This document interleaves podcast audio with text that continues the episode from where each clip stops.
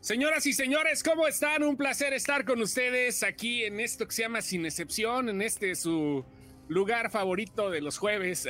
Espero, ¿no? Sentí así como bar, ¿no? Hola, ¿qué pasa? Todos pensamos eso.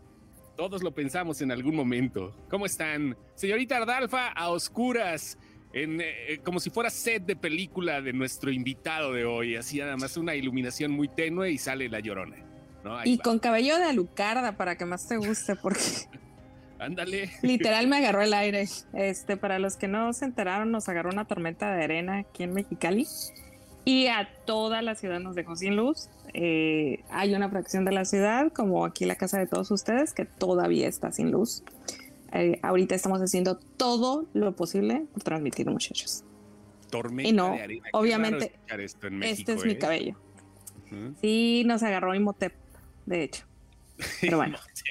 Señor Don Lenny, buenas noches, ¿cómo estás? El buen Lenny. Buenas noches, yo aquí me dijeron que tenía que venir en plan Darks y me hice un charro negro. Perfecto, qué chido. y vamos a invitar sin más preámbulos a nuestro, vamos a presentar más bien a nuestro querido invitado de esta noche, a don Emilio Portes. ¡Ah! ¿Cómo están? enorme que ya está aquí por segunda ocasión después de algunos años que no habíamos tenido la oportunidad de platicar, creo que se presta en estos momentos. Director creo que nos vimos a principio de pandemia, ¿no? A principio de pandemia, el señor Portes, este, Y yo no sabía que era de negro, pero pues vine de negro. Ay, mire, qué bien, qué bien. De Men in Black. De Men in Black, justamente, después de, de pues, como dijiste, a principios de pandemia, de, de un tiempo para acá, donde bueno, las cosas han cambiado mucho y también para la industria cinematográfica, sin lugar a dudas, pero hay que decir que no nada más. Y valió gorro. Entre otras cosas.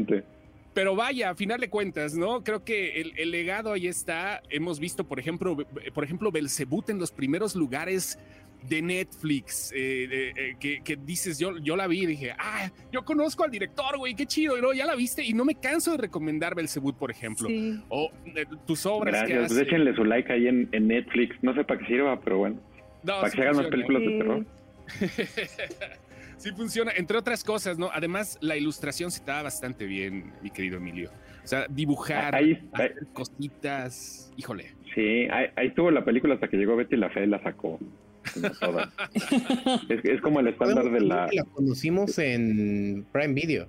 Sí, primero fue Sí, claro. O sea, después del estreno en salas, cuando había salas, bueno, cuando se estrenaban las películas, todas casi en, bien o mal en, los cines, este, a los pocos meses nos, nos estrenaron en, en Amazon, que creo que fue de las primeras películas mexicanas que, que, se estrenaron en Amazon y ya después se siguieron. Y ahí estuvo viviendo un par de años y ahí sigue, de hecho, eh, ahora como tiempos compartidos, ¿no?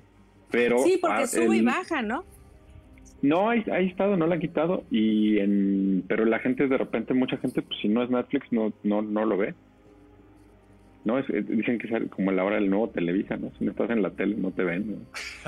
Sí. Oye, es que esta es una de esas cosas que dices, órale, ¿no? O sea, a pesar de que ha sido muy cambiante todo el espectro en cuanto a plataformas, en cuanto a distribución, pues las, cosas siguen siendo muy parecidas. El mercado mexicano tiene sus preferencias sin lugar a dudas. ¿No? yo, yo, soy escéptico con eso, ¿no? Porque de, repente lo que están pidiendo las plataformas pareciera que están pidiendo televisión mexicana de los 80. Pero también yo creo que la gente pues ya dejó de ver eso, ¿no? Pero no sé por qué se siguen pidiendo, ofreciendo esa, ofertando como ese estilo, este, pero es alguien que, que, dice que los números son así y eso es lo que tiene que producir, ¿no? Pero el problema no sé, es yo estoy escéptico. ¿no? Porque sí hay, hay, unas que están muy pinches, Emilio, la neta. O sea, hay unas que anuncian como muy platillo y terminan siendo un bodrio, ¿no? Que permanecen en los primeros lugares más por el marketing que por el hecho de ser buenos proyectos. Es que yo por eso digo que, soy escéptico, porque de repente, pero no solo de, o sea, en realidad de, cualquier cosa de las plataformas dicen es, el, es lo que va a cambiar. No dicen, ya no dicen televisión, ¿no? Pero la, serie del año, la serie de que va a revolucionar lo que tienen que revolucionar, ¿no? Porque no dicen que es tele ni streaming, ¿no? Y este, y luego las ves y no, tal cual es un promocional de lo, de lo, de lo que está. Y fíjate que esa fue la gran discusión eh, creo que alguien lo puso, ¿no? Ahora que, ahora que terminó Let's Better Call Saul, que sin duda es una de las mejores series de la televisión, sí, de la televisión o del streaming, este, cero, cero Emmys, ¿no? Entonces de repente los Emmys también se manejan por, pues, por índice de intereses políticos. Bueno, no políticos. Y, este, y lo que y, y, y, lo que es interesante es que, por ejemplo, Breaking Bad es una serie que empezó en televisión y terminó en streaming. Y decían, bueno, las series no las pueden cortar nada más así, tienen que dejar que a la gente decida si les gustó o no les gustó. Pero ya también sí. ante la cantidad de producción que se hace, ¿no? Sí, porque... Yo voy como tres años antes. Parte del fenómeno que tenemos es que empieza una serie y a la gente le gusta y la cancelan porque no tuvo suficientes views. Pero resulta que la gente que le vio le encantó, le encantó, le encantó porque es un muy buen producto, pero de todas maneras la cancelaron porque no llegó al alcance que pudo haber tenido la misma serie que le habían metido un chorro de lana, ¿no? Entonces están habiendo estos fenómenos bien, bien raros. Sí, también creo que la sobreproducción de, de, de, materiales, sobre todo de series, pues nos van a terminar acercando a un formato de la película de la semana, y es lo que yo creo. Es que ya pasa así, ¿eh? La neta, este, no me ha dado mucho tiempo de consumir ahorita este, cine y series, pero digo, güey, no manches, hoy ya se estrenó Trembala, por ejemplo, en digital, ya se estrena She-Hulk, ya se estrena, hablamos del mainstream, ¿no?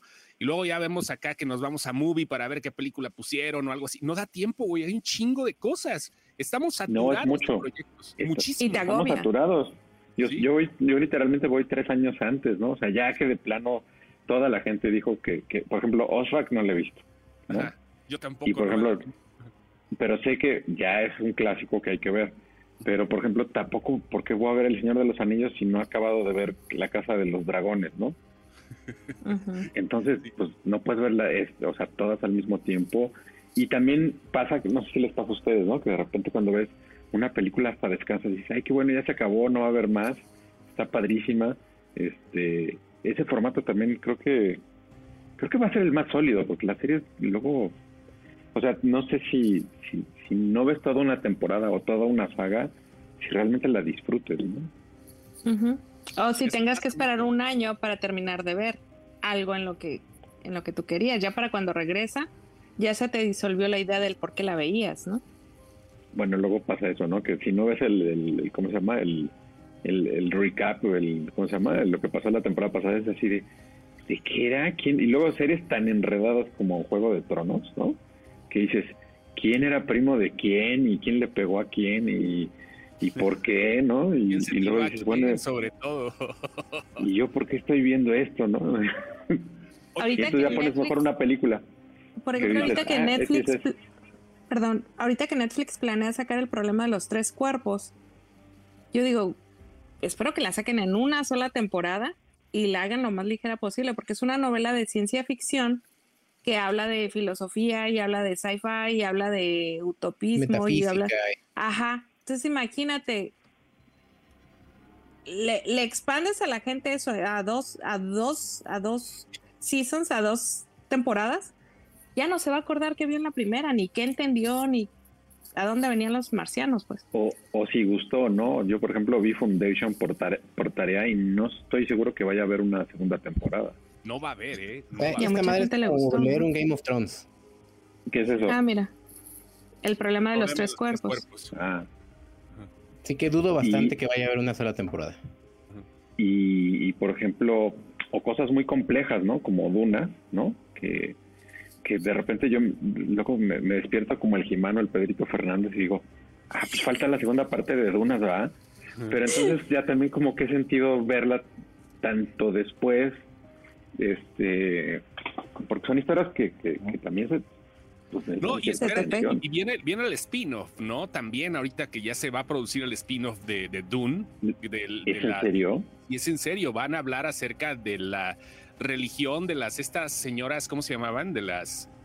¿Pero entonces ya no van a hacer la película o qué? No, no, no, la película sí sigue, pero va a ser un spin-off acerca de la historia de estas. Do, no, estoy ya mira, me estoy confundiendo con Wakanda, güey. Te digo que. No, no, pero sí, pero sí estás bien. Las comandantas o las, las este, emperatrices, no sé qué.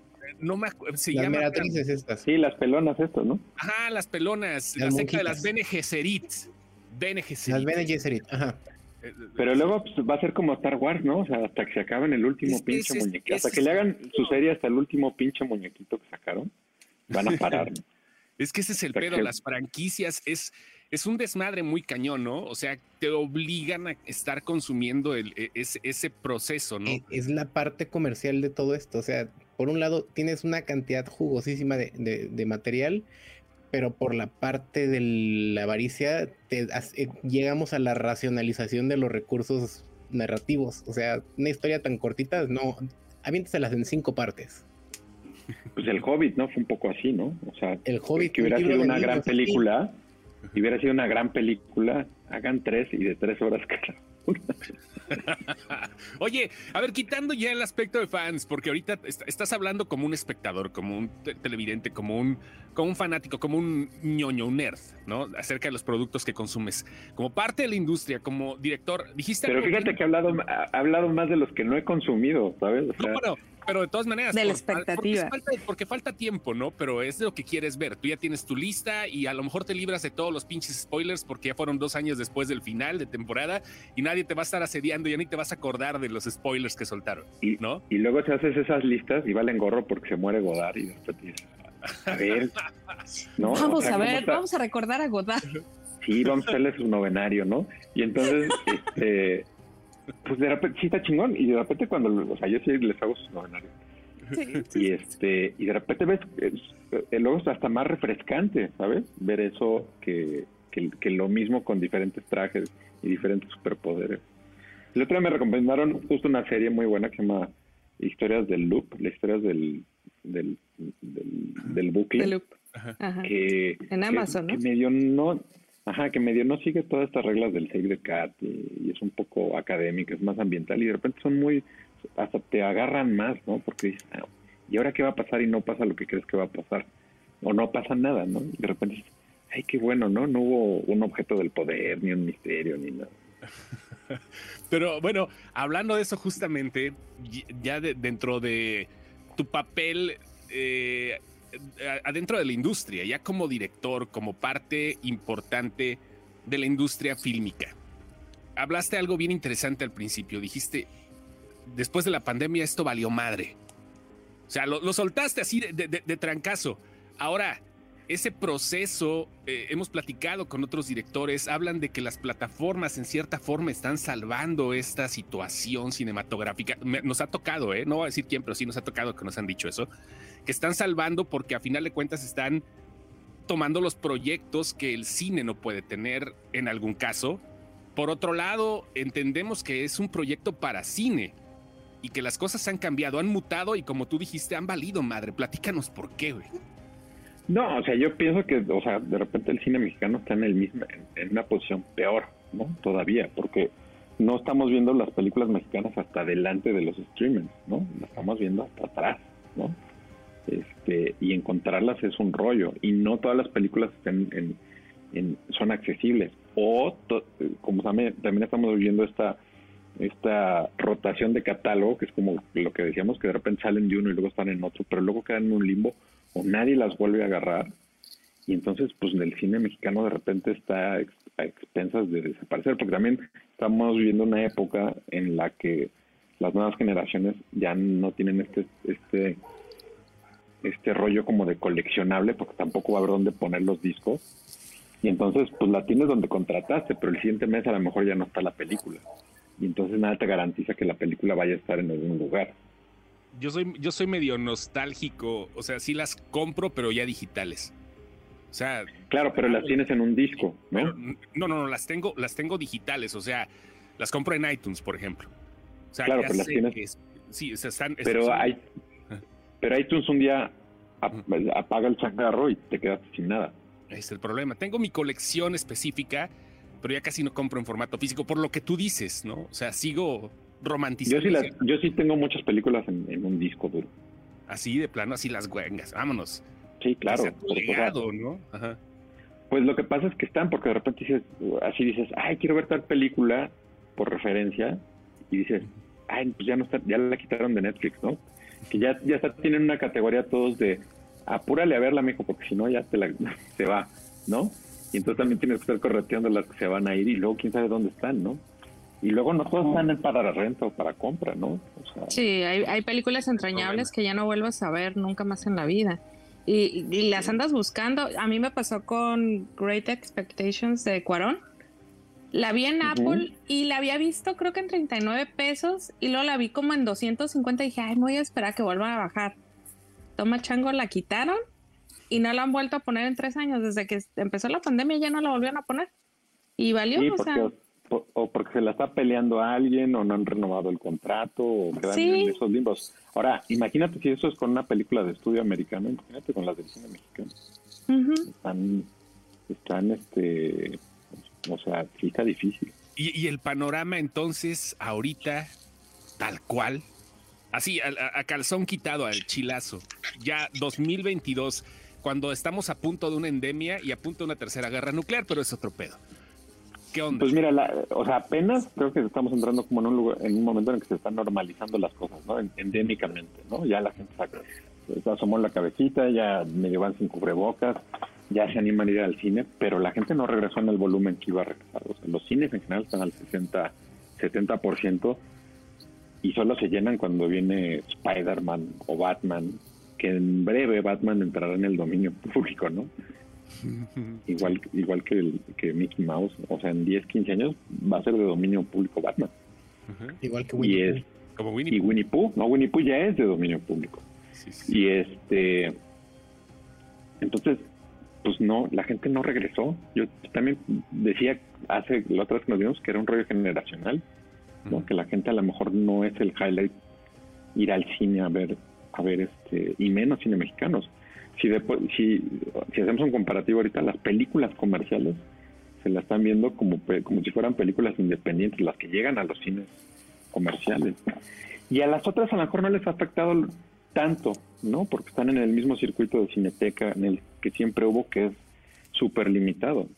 Pero no todas las películas llegan a streaming, ¿no? Y que las trepes en, en YouTube, pues, pues no, no, no es que que, la gente las vea. A lo mejor les pica, pero no las ve. ¿no?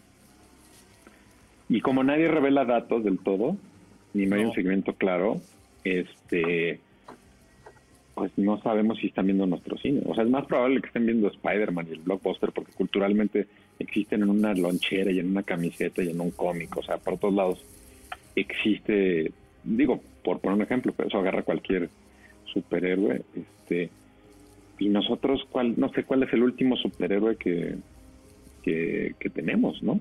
El Santo y la Tetona Mendoza. Sí, pues posiblemente el Santos, ¿no? De la última película que podíamos hablar que salió de un superhéroe mexicano, ¿no? De un superhéroe, ¿no? sí, creo, que, creo que por ahí va. Porque sí, no, no, hay no hay proyectos, bueno, sí, pero no. No se entiende el cine mexicano, vaya, ahora, no sé, lo que están haciendo, como pasa con Tenoch Huerta, ¿no? Que se tiene que ir a, avanzar a Hollywood de cierta forma, ¿no? Sí, y eso está padrísimo porque también de repente le abre las antenas no solo a los espectadores, sino también a los estudios, decir, oye, pues existen esos también, ¿qué les vamos a vender, no? Pero es que los estudios saben, el mercado mexicano está cabrón, o sea, es el mejor de Latinoamérica y de muchas zonas en cuanto a en cuanto a consumo de cine. Saben, por eso vino La Roca, por eso no se fue a Brasil, ¿no? O por eso no se fue a Argentina pues de hecho, por ejemplo, cine. Spider-Man la estrenaban creo que una semana antes en México. Sí, sí, este, sí, Lo que pasa en Estados Unidos. Así era el golpe. O así es, no sé. Es, y, es lo que podría estar pasando. Ahora, hablando de, del, por ejemplo, Belzebut, hablando de comparación, lo que es American Jesus de Mark Miller, ¿no? Este, que se trata de un eh, niño, sí sabes cuál es, ¿no? La, la serie. Sí, bueno, American Jesus es un cómic, una novela gráfica de Mark Miller de un niño que es la reencarnación de Jesús y ahora va a ser en México. Esto lo van a hacer en México. La serie ah, va a ser producción de Netflix mexicana con Tenoch Huerta y con Diana Argon, la chava que salía en Glee. ¿Te acuerdas ah, que está padrísimo? ¿Te acuerdas que hubo hubo una campaña de un par de actores que murieron en, en Baja California Sur hace hace, como un mes es de esa serie. Estaban filmando American Jesus, Ah, era esa serie. Era esa serie. La, están grabando en Guerrero Negro, si no me equivoco, en Santa Rosalía, un lugar así, aquí como a 16, 17 horas. Sí, que tuvieron un accidente de carretera, ¿no? Sí, este, porque la carretera es bastante fea, de hecho. Pero que fue eh, durante, no durante la producción, ¿no? Que no un fin de semana, ¿no? No, no, no, se estaban trasladando de una locación a otra. Eh, no, en la, no dentro de la producción, pero sí se estaban trasladando de una locación a otra. Y, la carretera es, es, una carretera que está muy pobre, muy, muy... Aparte es una carretera que le toca mucho la lluvia, le toca mucho todas estas tormentas. Entonces está en un tramo carretero que está como entre lugares. Entonces está descuidada porque pues también la federación, imagínate, si descuida el cine, que no descuide las carreteras. Entonces... Eh, no pueden tapar un bache, ¿no? Exacto, exacto. Entonces está, está descuidada la carretera, es la realidad. Digo, esto es histórico, esa carretera siempre ha tenido problemas, pero antes le daban un mantenimiento más seguido, o sea, cada año iban y le daban su, su remozada y pues ahora no sucede lo mismo, ¿no? Entonces, y, se viene toda esta discusión, ¿no? Que también tienen ustedes como gente de cine de, de, la falta de prestaciones que, que, a veces hay, ¿no? Y que no tienen nada que ver con ustedes como productores o de directores, sino en sí la industria los tiene bien descobijados, este, aunque... No, pues a todo, o sea, toda o sea, es que llevamos como 50 años con este rollo del freelance y la gente se le hace muy libre, pero pues no tiene seguro social, no tiene seguro médico, no tiene pero ese no, no hablo del freelance. Este, todos, todos somos freelance, ¿no? O sea, pues un taquero tampoco tiene, ¿no? Un albañil pues no tiene prestaciones, ¿no? Una playera que diga, ¿no? Todos somos freelance. o sea, si no estás en el, si no estás en un sindicato de Pemex, de, de LIMS o algo, pues no, no, o de un periódico o algo así, pues no estás, ¿no? No, no. Exacto. Y, y luego vienen los trancados generacionales, ¿no? Pues ya para pronto, ¿no? O sea, el rollo de pues quien tenga Afore, chido, y quien no, pues este, ahí se ven, les va a tocar su tarjetita con centavos cuando sean viejitos, ¿no? Sí, claro. Pero, pero sí, era, era parte de esta producción. Y ahorita que estabas hablando de la, de la, de la industria, creo que esto lo hablamos en, en algún momento en el primer podcast. Yo me acuerdo cuando, cuando me tocó ir a ver Belcebú aquí en Mexicali. El cine estaba lleno y, eh, sí creo que fue porque sí nos vendieron mucho la idea de fue una, una película que se hizo en Mexicali. Pero la segunda vez que yo la fui a ver, como tres semanas después, el cine seguía lleno. Entonces sí dije, güey, esto ya no es, ya no es que la gente venga a ver la chinesca con lucecitas rojas y, y una tormenta del desierto, ¿no? Eh, ya no es esto. O sea, la gente sí está viniendo a ver cine, solo que es el cine que a la gente le gusta ver, ¿sabes? Es como, dale algo que les guste y van a estar regresando, porque eh, cuando ibas a estar en el podcast, yo recuerdo que, que, platiqué con un amigo y me decía que él la había visto de aquí de Mexicali. Me dice, sí, pues sí, no mames, yo la fui a ver siete veces. Y yo, ¿qué? Siete veces. Hay que mandarle una canasta a ese hombre. Y yo, ¿qué? Y me dice, yo la fui a ver siete veces. Y yo, ¿por qué la fuiste a ver siete veces, Omar? Me dice, pues es que primero fui con mis papás, luego fui con no sé quién, y luego llevé a mi novia, y luego dice, pues está chida, ¿no? Y yo, pues sí, o sea, yo la fui a ver tres veces, ¿sabes cómo? Porque me gustó, pero pues siete ya son bastantes. Entonces, lo que me doy cuenta es que la gente sí está yendo al... Bueno, antes de la pandemia, cuando le das algo que le gusta, sí va. Pero está tan vendida la idea de el cine mexicano no es bueno que la gente la descarta. En el caso de Belcebú, por lo menos aquí lo que pasó fue que les dijeron, está en Mexicali, la gente se fue a verla, se dieron cuenta que era buena y fue de boca en boca, creo yo. No sé, a lo mejor tú tienes otros datos. Pero no, yo sí, o sea, yo, yo, supe que ahí, eh, eh, particularmente ahí, en o sea, en varios lugares de la frontera, en San Luis Potosí, no sé por qué también, este, pegó mucho, ¿no? Y no se explicaban por qué. Decíamos, pues porque hay gente que no, que pues, también quiere ver películas, ¿no? O sea, el fenómeno del cine lleno. Que también es una, que justo no es una peli chilanga, ¿no? O sea, yo que he hecho muchas pelis chilangas. También, Y de repente, y tampoco está haciendo como, ¿no? Este, ahí estereotipos del, del, norteño con sombrero, y ¿no? O sea, es, es como es Mexicali, pues, ¿no? Un poco, aunque no sé Mexicali, supuestamente, sí es Mexicali, ¿no? No, sí, o sea, hasta la cucaracha en el huevo, o sea. Pero, pero vaya, hay, hay, hay diferentes tipos de ondas, ¿no? O sea, creo que la, la, la cuestión de el estereotipo siempre lo vamos a cargar los mexicanos de una u otra forma. La cosa es hacer, creo que los proyectos que se ven a lo mejor deben de ser diferentes a lo mismo que estamos saturados. Este, Pero es que hay yo creo que yo creo que lo que lo que lo que dice es cierto, o sea, este tiene tiene de repente nos creamos estas narrativas de al mexicano solo le gustan las novelas. Y es no, no es cierto. Pero también los, los, los ejecutivos dicen eso, porque también es más fácil producir una novela y, la gente, se conecta y la, la gente se conecta a ver eso pues, porque es lo que hay, no porque realmente los, los, lo, lo, ponga. Entonces, es como justo lo de Betty la Fea, ¿no? Pues de repente, si siempre está Betty la Fea, pues le pican a Betty la Fea. Pero si estuviera Betty la Fea y otras tres películas mexicanas, pues a lo mejor le pegan a las otras dos. Pero cuando y ahí es donde no han cambiado las cosas. Tú pones, ahorita, ahorita la plataforma rojinegra, que es la más famosa, pones y hay una de las, pero parece hasta por compromiso, igual que en la cartelera mexicana, ¿no? Hay nueve películas gringas y hay una mexicana. Y entonces la gente no puede votar por tres películas mexicanas. Vamos, es, como la, es como la, ¿cómo se llama? Como las encuestas del, es como las encuestas del presidente, pues va a, va a tener el mismo resultado porque pues es, el, es la misma pregunta, ¿no? Este, Efectivamente. es, quieren que se vaya el ejército, ¿no? Quieren que no se vaya el ejército, pues, pues la, pues, la, respuesta es la misma, ¿no? O sea, pero no hay más preguntas.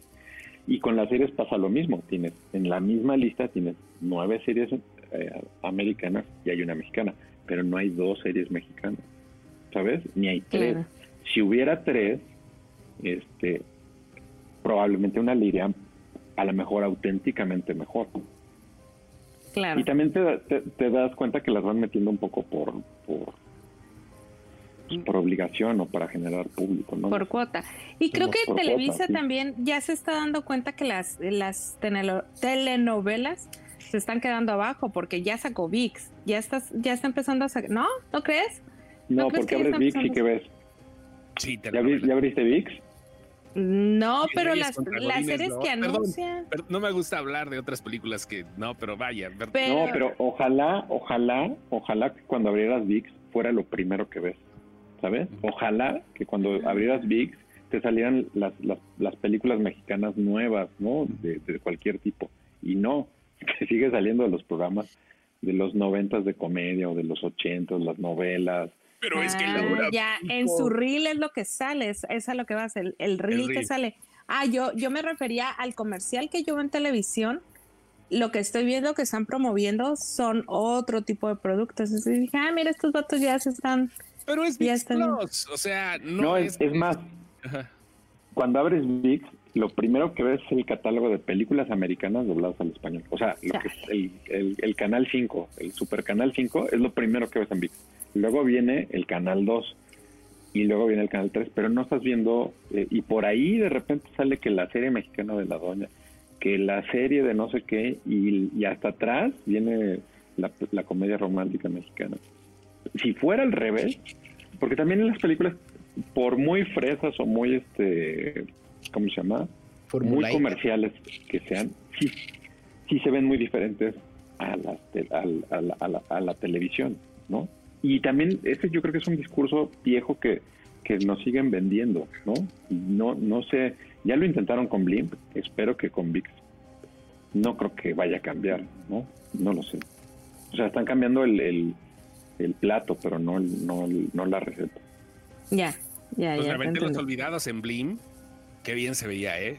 Bueno, ¿Qué? creo que me aventé los olvidados en Blim, qué bien se veía, ¿eh? O sea, digo, por ponerte un ejemplo Ajá, tiene, tiene, tiene, tiene, de repente un catálogo eh, extraordinario de cine mexicano. Masterizado, porque son los que Pero tienen, tienen películas de Gabaldón, tienen películas de Buñuel, tienen películas de Alcoriza, tienen películas bien chingonas que ni siquiera, ya quisiera este Film Latino o la Filmoteca, y este, pero hay que como, como sacarlas del tiradero, o sea, no, y es, si eso lo tuvieras adelante, también te daría otra, empezaría a cambiar nuestra narrativa. No sé si, si, si a lo mejor están probando, están viendo, seguramente están viendo, o no sé, no lo sé. Están metiendo el, el, piecito al agua, ¿no? A ver qué tal. Pues vamos, a, vamos, a, mensajes, ¿les parecen? A ver qué dice acá la gente. Dice el Michi de Lenny me da ansiedad. tu gato, güey. El Michi de Lenny. Ay, sí, cierto, no lo había visto. Ansioso. Que ya saquen la semanal, dice Adolfo de la Rosa, la de Netflix. Dice Elika Ramírez, uy, no, no se puede hacer una sola temporada del, problema del problema de los tres cuerpos, pero a ver qué tal le va la serie. Pues es que es muy cabrón eso. ¿Esta será parte del éxito de las series coreanas, que son cortas? Preguntan. No, las series, pero las series coreanas son largas, güey. Hay, hay de todo. Sí, hay de todo. Los doramas duran hasta O sea, Kingdom es cortita, que es buenísima. Ay, Kingdom es una cosa. Bueno, Kingdom. Ah, sí, sí, sí.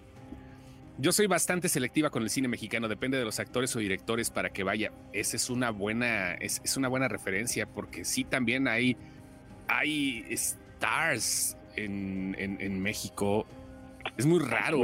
Hay que ver de, todo. Sí, no, es parte de la, de la, restricción que decíamos. O sea, primero decimos el cine mexicano, no, no quiero ir. Oye, pero está el director. Ah, entonces ese sí voy. Y no le das oportunidad a los nuevos. Pues hay que ver, hay que ver más. Siempre cuando dicen, ay, es que esa película es muy mala, yo sí me jacto de haber visto muchas películas malas y te puedo decir, no es tan mala esa película. o sea, a quien de verdad le gusta el cine de terror, puede hablar de mal cine, ¿no? O sea... ¿Quién, sabe de cine B? Incluso ahí te gustan, ¿no? Incluso ahí... Incluso ahí te gusta, claro. Son, son películas muy, muy buenas y la gente te dice es una película mala, pues a lo mejor es una película mala, pero dentro del terror es una película muy buena. Donde nacen las películas incluso, de Incluso hay un fenómeno que yo insisto del, del, cine como, como fenómeno cinematográfico, que la calidad y el éxito de una película no se sabe ahora, sino años después, ¿no? O sea, porque hay fenómenos como Rocky Horror Show, Rocky Horror Show o o películas que de Corman o películas, incluso películas del Santo, que de repente luego las ves y dices, o de, o de Frank, de Yes Franco, que de, Jesús Franco, que de repente dices, pues no era tan mala la película y tiene, tiene ondas, ¿no? Viéndola, eh, porque ya también las ves y, de repente el vestuario, los colores, la música, de repente las ves y dices... Hay, hay este, películas... Hay películas muy culeras que envejecen, hay, películas que envejecen muy mal, pero que las tratamos así por la nostalgia, nada más. Y hay películas que envejecen muy bien, que, que las ves con amor después, con cariño. Y a mí me ha tocado, fíjate, me tocó una cosa al revés. Yo no había leído hasta hace unos años Ghost Story, la leí en pandemia, la de Peter Straub, que se acaba de morir. Y no sabía que había una película. Y entonces el, libro me encantó, pues, ¿no? Pero está filmado, está escrito en los, en los 70 y mientras lo leía, pues todo el mundo decía que la película era una mierda y era una mierda. Y sí, la película no es muy buena, pero cuando vi la película, a mi parecer no fue tan mala porque como está ambientada en los 70, de repente tiene un grado de realidad como muy chingón. Entonces de repente ver una adaptación que jamás va a poder haber una adaptación tan fiel a esa época, aunque esté hecha con muy poco dinero y muy con las patas, tiene cierta magia la película que, el, que, ha hecho que una muy mala película haya envejecido mejor. Tiene lo suyito. Tiene lo suyito. Tiene a Fred Astaire, tiene, tiene, cosas interesantes.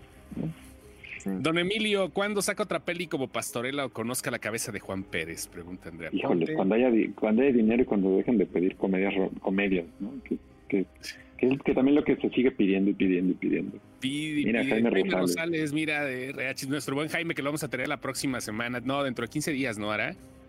Creo que sí. Creo que sí. Creo que sí. Nos, nos, debemos unos caguamas, claro. Sí, saludos. pónganle, pónganle, pónganle, pónganle Don Emilio, usted fue el pionero del horror comedy en México y sinceramente creo que es algo que a los mexicanos les gusta mucho. Terror más burla de lo ajeno y siento que es una buena combinación, se le extraña. Ah, muchas gracias, Andrea. Pero no, en realidad el horror comedy es, si revisan como una, una filmografía del cine de terror, lo que más ha producido eh, México, México. Es, es, es horror comedy. O sea, cualquier película de, terror. No, desde antes, o sea, desde que, o sea, la nave de los monstruos con Piporro, o sea, cualquier cosa que, o sea, a partir de que Abbott y Costello hicieron, este, se pitorreaban de los monstruos de la Universal, acá dijeron, pues nosotros también, ¿no? Y además cuando los de, ajá, y cuando los derechos, este, patrimoniales eran muy laxos, ¿no? Los derechos de autor, pues el se las volaban. Pues todo el santo, ¿no? Santo, ¿tú crees que tenían derecho de usar los monstruos del Universal así, tal cual? no, no. No, Oye, sí es cierto, Drácula, el hombre lobo, Frankenstein. los derechos de autor siempre han existido. Es hace reto, yo eh, estoy en un programa de radio y hablaba de eso justamente, de los derechos de autor siempre han estado ahí presentes, pero antes les valía gorro, ¿no? Todo les valía gorro hasta llegó, hasta que llegó una época donde ya los abogados empezaron a poner punk, ¿no? Porque sí, bueno, porque ganaba, porque ganaban dinero, ¿no? Los abogados se dieron cuenta que había lana, ¿no? llegó la sangre al río. Digo, sí, llegó la sangre al río, vale madre. VIX es como un blim guacala, dice Andrea Ponte. Sí, pero es como como Blim, pero no es Blim. Está muy raro. Pero a ver, ¿en qué cambia? A ver, ilústranos. Tú que has tenido más paciencia en. No, es que no tuve paciencia, lo tuve una semana. Lo tuve una semana. De plano. Te lo juro, además lo tuve una semana para ver qué rollo. El VIX, el VIX. Yo creo que tiene que ver que, yo, yo, yo, creo que tiene que ver que este lo quieren internacionalizar más. No, no sé, digo, está pantalla en Estados Unidos, hay otras plataformas que existen justamente para el producto latino, pero creo que por ahí va el asunto. Es que la teoría es, la teoría es correcta. O sea, el, el, el, idioma español y el, el público Yo también creo eso, que por ejemplo uno de los éxitos de Belzebú es, o, que a mí me pasó cuando vi Cronos, digo, astronómicamente la diferencia, pero yo cuando vi Cronos dije, ay cabrón, una película como las gringas, pero con actores mexicanos y es de vampiros, pero sucede aquí y se ve chingona y, sabes, o sea, como que... El fenómeno Belzebú. Entonces sí se puede, ¿no? Y entonces, pero de repente ver eso en tu idioma, es como el, fenómeno del rock en tu idioma, ¿no? ¿No? Yo durante años pensaba que muchos, que Nanitos Verdes eran, y Soda Stereo eran mexicanos, hasta alguien me dijo, no, güey, son argentinos. pero cuando las, pero las que las oyes y como tocaban, pues no, no, muchas veces aquí, pues de repente decías, pues es rock, de rock mexicano, ¿no? Y este, y yo creo que pasa con eso. Entonces, en teoría, la teoría es que el público, y no es teoría, existe ahí, pero si le seguimos dando telenovelas y si lo primero que abres, que, yo creo que también, a mí lo que me pasó, este, si abres la, yo la abrí con mucho cariño y dije, vamos a ver VIX, ¿no? Y lo primero que ves son pantallas de, de, películas gringas que son las mismas que pasan en el 5, solo dobladas al español, ¿no? Que es lo mismo el Canal 5. Y los segundos son programas de comedia de, de hace 10, 20 años. Y hasta atrás vienen las películas mexicanas contemporáneas, ¿no? Y hasta atrás a lo mejor viene el catálogo de los clásicos, no, pues lo, dejas de pagar a la semana, ¿no? Sí, tiene razón. Y bueno, aunque están tratando de publicitar las películas nuevas, ¿no? Ahorita con la, la nueva de Yalitza, Aparicio, este, que no la he visto. Pero, pero también, también así lo anuncian, dice, deportes, este, ¿cómo se llama? Programas de televisión, de cocina, noticieros y las películas que no se estrenaron en cine. Oiga, usted no lo puede decir, pero yo sí lo puedo decir. Guardadas sus proporciones, yo creo que Belcebú sí está muy a la altura de Cronos. ¿eh? Este, incluso creo que todavía mejor por la producción. Creo que. pero Cronos es un cuento chiquito, bonito, así, cable redondo. Sí, y, y, y, Belcebú lo es, señor. Nada más que las mamás no, las mamás ¿sabes? O sea, las mamás ven a sus hijos y dicen, no, es que mi hijo tiene esto. Pero Belcebú es una película muy redonda. Es una Pero yo pondría, yo pondría en el top de mis películas vampíricas así de la historia, ah, sí, o sea, Nosferatu, la, eh, ¿cómo se llama? El, Drácula de Coppola. Este, yo en esas cinco pondría a Cronos y a Blade 2, que, que justo cuando salió Blade 2, este, pues todo el mundo se empezó a copiar el rollo de Blade 2, ¿no? Y, creo que es un peliculón de vampiros este, muy cabrona. O sea, está en el top 10 de las películas de todos los tiempos de, de, vampiros, las dos. Esas dos. y también la hicieron con dos pesos, ¿no? Cronos la hicieron con muy poquito dinero también, ¿no? Hasta donde entiendo. sí. fue leve. La bronca para VIX es que ya hay mucha competencia, no la ramas para pagar tantas plataformas. VIX no figura. También es, cierto, quien, quien, pegó primero pega dos veces. A mí me quedó claro, ahora que ahora que, que, estrenaron Belzebud en, Netflix, de repente pues era como si nadie lo hubiera visto, así de, ay, que estrenaron en Netflix. Ah, y mucha gente la vio por primera vez ahí, ¿no? O sea, si no estás ahí, y, a muchas veces, pero está en Amazon, ya está en Amazon, sí, pero está en Netflix, ¿no? Y este, quien pega primero pega dos veces. Y siguen subiendo el precio y ahí siguen. Sí, pues es como pues el conocido.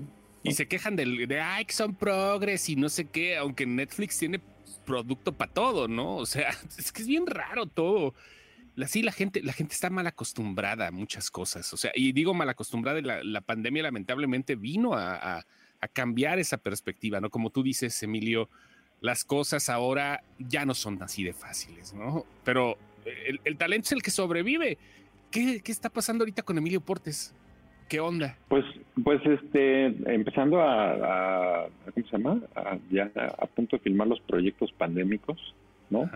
Una, una de terror, una comedia que teníamos por ahí, este, eso, en eso andamos. O sea, ¿Por qué no te armas un crowdfunding? Yo, yo, yo digo que sí tienes de dónde cortar, sí tienes de dónde cortar hagámoslo, hagámoslo para, aunque sea para, pagar un cachito de la post.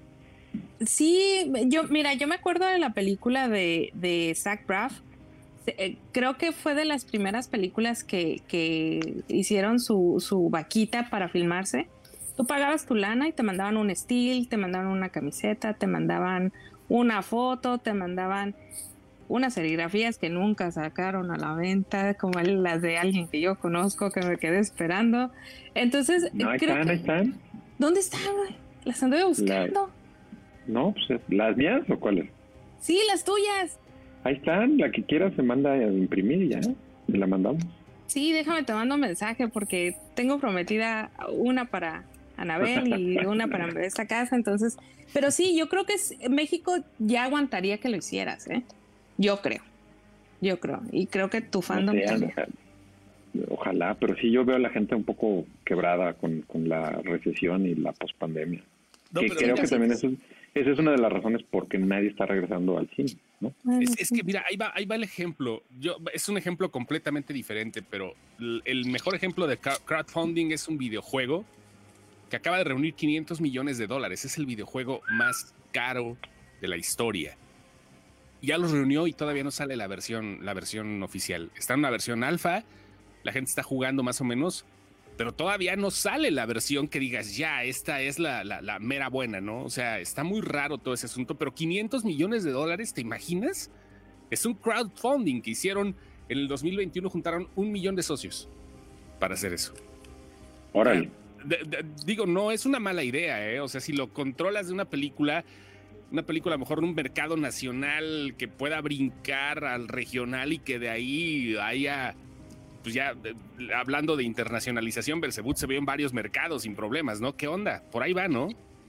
a mí se me dices que por mí... Ya me están convenciendo, güey. Así, ya, aquí ya tenemos a los tres primeros productores para no, mira, si a mí me dices que por mil pesos yo tengo un boleto de premier, yo conozco por lo menos cuatro personas, Emilio, con toda la seguridad del mundo que te digo, que te dan dos mil pesos. Te lo, te lo puedo firmar donde quieras. Ya está, necesitamos como necesitamos como millones, millones. No, ya sé, pero o sea, eso es lo que voy. O sea, yo soy una persona y conozco cuatro.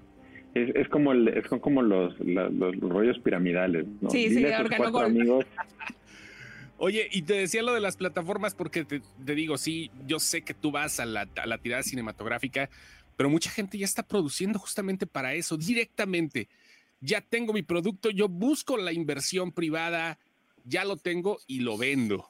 Tú quieres a la vieja usanza, tú quieres hacer cine y seguir en cine y lo que venga después ya es ganancia, ¿no? Pues no, o sea, mira, el cine, si lo piensas así, siempre ha sido, creo que estamos viviendo una época muy parecida a cuando se, se comercializó la, la televisión.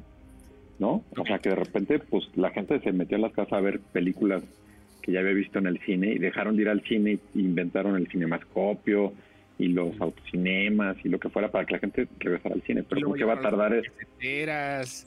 Y así. Va a tener que, va a tener que, va a tardar en regresar. Yo creo que tiene que bajar el boleto a precios populares a la larga para que llegue, regrese en términos masivos. Y dos, este, eh, las películas, o sea, afortunadamente desde que se inventó la tele, viven más tiempo en la tele que en cualquier otro medio.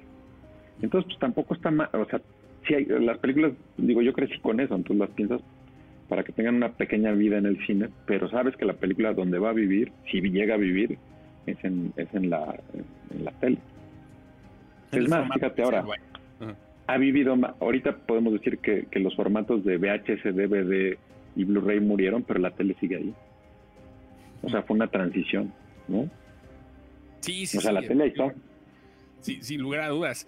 Pero digo, lo, lo, lo hablo desde el punto de vista romántico quizás como director, ¿no? O sea, qué mejor que ver tu película proyectada en las pantallas de cine. Ahora sí que digas, no manches, güey, se trajeron pinches proyectores láseres, la voy a ver en 4K, ¿no? Así. Es que hay que tenerlo porque también estamos entrando en una época que los proyectores ya son más accesibles. Y fíjate, por ejemplo, Belzebub, desde que la estrenaron, siempre ha tenido proyecciones eh, en cineclubs. Justo ahorita en esta época de octubre, este, este, la, la, proyectan en algún por ejemplo, en el Cinema Coyote creo que va a estar, la van a pasar en la Cineteca de San Luis.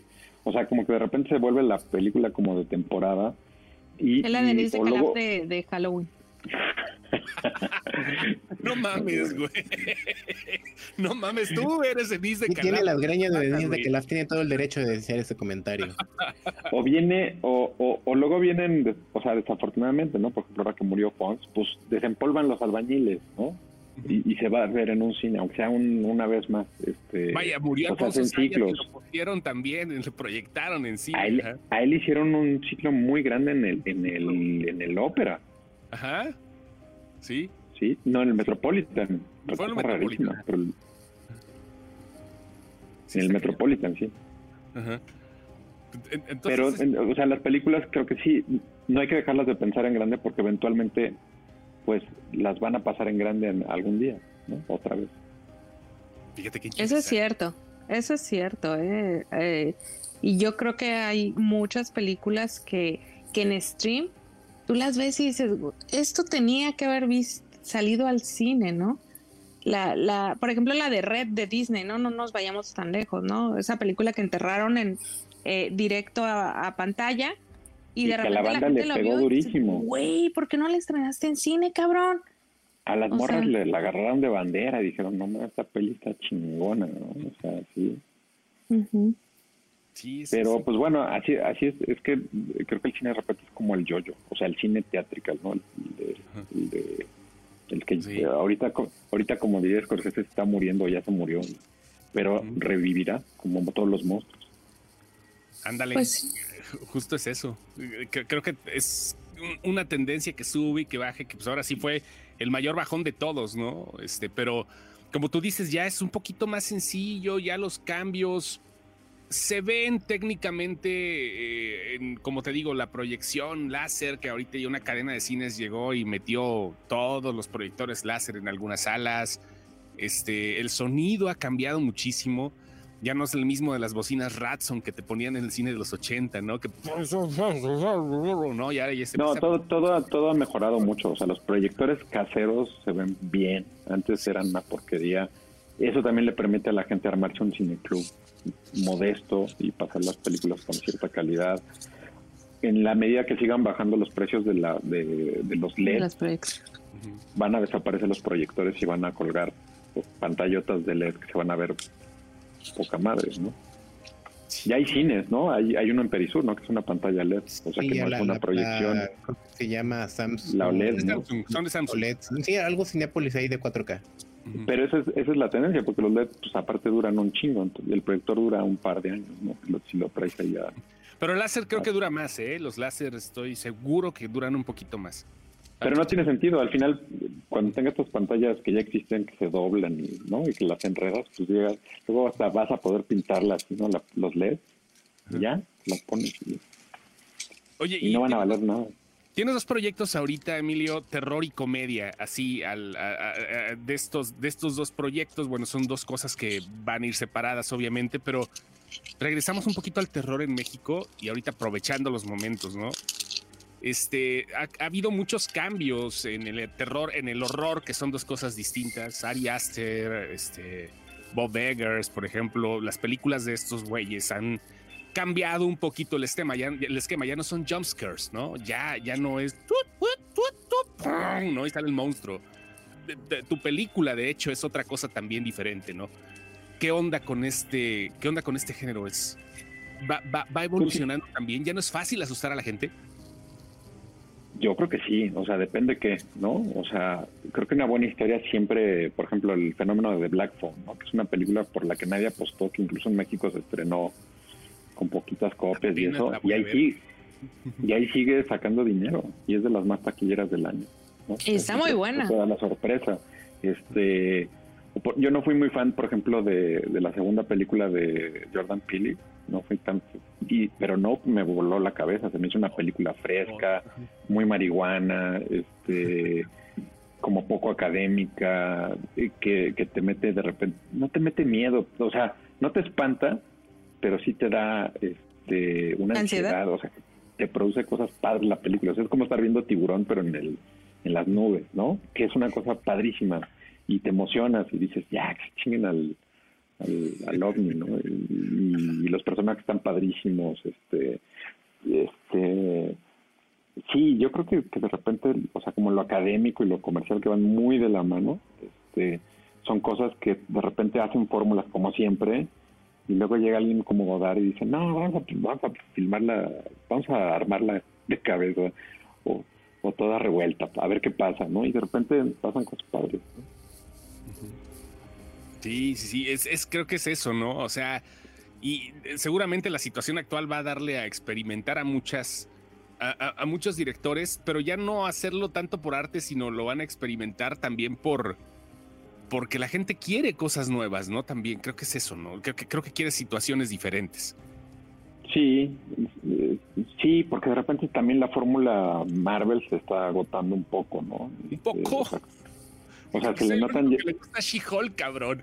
a mí me encanta. es me fascina, cabrón. Es, de lo mejor que he visto, porque es comedia y no se la toman y se ríen de ellos mismos y se ríen de la franquicia y este y de repente dices, ay, qué bueno, ¿no? O sea, porque aquí no, no van a nadie va a salvar al mundo, ¿no? No va a explotar nada. Este, es una, que creo que también era la, un, encanto de Daredevil, la original, ¿no?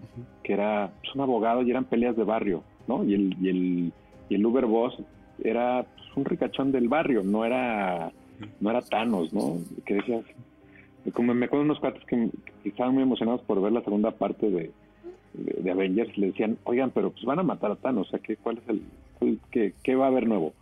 No, sí, o sea, no había nada nuevo, o sea, Matando esa película, no ibas, a, no a salir de esa película cambiado ni sorprendido, no había, o sea, Oh, oh no, tenemos problemas técnicos. sí, perdón, ya te habías trabado un poco, Ya estás de vuelta.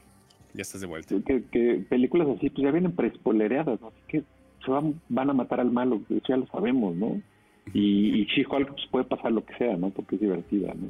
A huevo, ¿eh? Sí, yo gran, gran fan. Yo también soy bien fan de, pero ¿cómo la han criticado? Porque no es la misma fórmula. Pero se atrevieron y tiene su fanbase. Creo que eso es también parte importante ya, ¿no? Sí, crear, crear un fanbase chingón. Vamos, vamos con los últimos mensajes. Yo no soy fan de las películas de terror, pero Belzebud es una joya. Creo que le censuraron aquí, la disfruté y la sufrí. Generador de sufrimiento, don Emilio Portes, mira. Adolfo de la Rosa, la mitad de la saga de Pesadilla en la calle del infierno es malona, pero las amo. La 3, sí. que la escribe Frank Darabont, es de mis películas favoritas. Y el director se me va, pero es, tiene películas también chidas. Pero la 3 es de del cabrón que hizo Shanshak Redemption este, The Walking Dead, la primera temporada, que es la única buena. la única buena. Y The Green Mile, ¿no? También. Y The Green Mile, exactamente. Y The Mist, que es un, es un, es un peliculón de terror de que que yo descubrí tardíamente y está en el top 10 pegándole al exorcista y al conjuro. Que no ha regresado para Donovan, ¿verdad? Darabont, pues creo que sí, tiene, tiene cositas ahí, pero es un director que hay que revisar. No. Eh, no es tan mainstream. Digo sí porque... Sí lo ha hecho, pero... Sí, no, bueno, pues este... Bueno, pero él, por ejemplo, habla de que cuando, por ejemplo, eh, Redemption, una película que, que fracasó en los cines, que luego se fue a video y fue un fenómeno y luego se ganó los, todos los Oscars. Caso muy raro. Bastante. Y, todavía es referencia, ¿no? Todavía es una referencia cultural. De las mejores posiciones en IMDB también. Aparte. Pero sí es una referencia cultural muy fuerte esa película. O sea, es, es un fenómeno raro por eso, porque aparte es una película muy larga. Si tú te fijas en ese, en ese entonces las películas no eran tan largas. Y es una película larga que la gente disfrutó, le gustó, se aprendió las frases, se, se aprendió los diálogos, porque hay gente que te recita diálogos de esa película. Y la película es de 1993. Ojo, no, no de las mejores, la mejor puntuada de IMDB. La mejor ah, puntuada, fíjate. ahí está. Y, y, la gente se olvida, pero fue la película que debutó a un. bueno, no debutó, pues ya trabajaba mucho, pero fue la, que, la que puso en el mapa a un actor ya viejo y extraordinario que es este Morgan Freeman. Morgan, Freeman. Antes no era el rockstar que era. Tim Robbins sí, pero él no era el rockstar que es. Sí, claro. No lo, conocimos joven. VIX es tan inferior que lo ofrecen gratis por seis meses en Easy o Megacables, por eso que he tenido la oportunidad de verla. Es tan inferior, me lo imaginé así como Thanos, güey, ¿no? Así, decir VIX es inferior. Adolfo de la Rosa, a mí me fascina el inicio de Belzebut. Ojalá el señor tenga en su lista hacer una película estilo noir, horror, como Seven. Mira, ya te están pidiendo. Manden el, manden el cheque, sí, la hacemos. Manden el crowdfunding. Pero mira, tú, ármalo, tú ármalo y nosotros acá sí, sí, movemos. Sí, aquí empezamos a mover el pedo. Dave Frank, David Franco, saludos, Leo, Elika. Saludos, David. Ramírez, los actores de doblaje gringo Critical Role armaron su vaquita Kickstarter y lograron hacer Box Machine en Amazon y ya van por la segunda temporada. Mira. Sí, o sea, Andrea Ponte, ¿qué opina de lo que hizo Steven Soderbergh, que produjo en el 2019 una película llamada Unsane, que se grabó con iPhones en vez de cámaras, logrando un tiempo de producción y postproducción bastante ágil. Se, ágil. se estrenaron cines y plataformas. ¿Usted haría algo así, don Emilio? Sí, si tuviera el presupuesto de Soderbergh, sí, claro. O sea, porque una cosa es hacerlas, hacerlas con iPhone, pero las luces siguen siendo las mismas. y, los, y los actores cobran lo mismo, o sea, no... Claro, que es lo que pasa mucho con los comerciales cuando sale el nuevo iPhone, ¿no? De, ay, esto lo tomamos con el iPhone 14. Y dices, claro, güey, pero tú traes todos los rebotes, el equipo de producción. No, traen camiones y camiones de luces, este Sí, no, no, no, no tiene sentido. Pero, pero particularmente Soderbergh es un tipo que, que además de fotografiar sus propias películas, este, ha utilizado todos los formatos de cámara, este, las hace con luces, sin luces, este, pero aparte lo que tiene él es que las escribe muy cabrón. O sea, es un director, es un cineasta muy, muy cabrón. Muy completo. está por, está por encima de la lana todo lo que o sea la película que, hizo de la pandemia contagio antes que saliera ya había dicho cómo iba a estar el rollo no hay una escena buenísima con Kate Winslet y el Morpheus este cómo se llama eh, Lawrence Fishburne. Lawrence Fishburne no que llega a la CIA ellos son biólogos entonces llega a la CIA y les dice pero quién nos está mandando el virus los rusos este la chingada hay que investigar, si no sean pendejos, son los pájaros, los insectos, no, no hay, no hay, no hay, no hay, no hay este, ¿cómo se llama? No hay complot, ¿no? No hay complot, es, la, es la naturaleza, es la, natura es la naturaleza, ni le muevan, investiguen, ¿no? The Black Phone no es tan de terror, no, pero trae no. no importa. Es que el, ojo, el terror, el, terror nunca está obligado, ni siquiera es espantar, está, está obligado a emocionarte, a contar una buena historia. Yo creo que eso ha sido el gran éxito.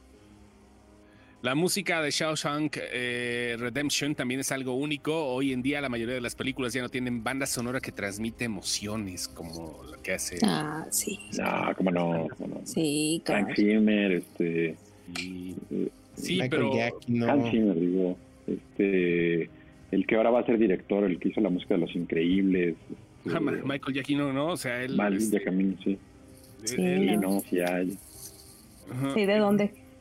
el, japonés este que hace eh, ¿cómo se llama? la música de Revenant, el, este, el que hace las de Guillermo del Toro y Game of Thrones, ¿cómo se llama? One, One, El noruego este que se, se aventó Mandalorian. Ah, ¿cómo no? No me acuerdo. Sí, Mandalorian tiene un muy buen soundtrack, cosa que no tiene el libro de Boba Fett. Y lo hizo también él, pero yo creo que ahí ya metió mano Disney, pero sí. Andor, Andor, estoy viéndola muy despacio, o sea, despacito. No me la estoy aventando de trancazo porque es más contemplativa esa. No lo sé, no lo sé, no sé. Igual, pero sí trae un soundtrack chido, a final de cuentas. Y un vestuario y un diseño de producción tremendo. Se aventaron el, este, ¿cómo se llama? Se aventaron la construcción como de cinco cuadras, nada más para que cuadrara todo ese rollo. Está muy chido. La net. Goransky es el de Goransson se llama, pero no me acuerdo cómo, se llama. Ahí está ya. Ahí está ya. Perfecto, pues, pues, don Emilio, ¿algo, algo que quiera agregar? Que se me acabó la pila de los micrófonos. ok, ok, ok. No pasa nada. ¿Algo que quiera agregar? Este, adelante, estamos acá. ¿Alguna primicia que nos tenga? Igual lo hacemos en Reels y ya después nos pegan, nos jala, nos jala fans y jala para el crowdfunding también. Pues mira, ya la primicia creo que fue lo de los, los de los Guacamaya Leaks, ya lo que diga la gente, ya lo que venga. No, no, no. A lo mejor ahí viene el, ¿cómo se llama? ¿Quién va a ganar la Liga MX? ¿En qué va a acabar este Andor? Eh, ahí ¿Quién se queda con ¿Quién se queda con el ¿Quién se queda con el de Shakira y Piqué, no? Claro, claro, exactamente. Si Elon Musk comprará, comprará o no Twitter, este, ya está todo dicho. Ya, ya, ya, ya, ya, se ahí. ¿Quién, ¿Quién va a ser la corcholata este, elegida? Ya. Ahí está. Ah, ahí está. Ahí está todo. Eh, pues la gente está pidiendo el regreso. Yo regreso, yo creo que, que regresa, no, muy, tardío, muy tardío, ¿verdad? Cuando quieran. Encantado de verlos este, y verlos bien contentos. Y, y, este, gracias por invitarme de nuevo. La verdad que me la pasé muy bien. Al contrario, Al contrario señor. Estamos, estamos. ¿Va? ¿Va? Pues y saludos a todo el público Ya me caí, me, desmayé. Muy bien. ¿Ya? ¿Nos votó? muchas gracias. Bueno, bonita noche. Igualmente. Igual, gracias por la invitación. Y nos vemos, en los podcasts y nos escuchamos también en Spotify y en todas las plataformas que haya, ¿vale? Cuídense mucho. Buenas noches. Buenas noches. Bye.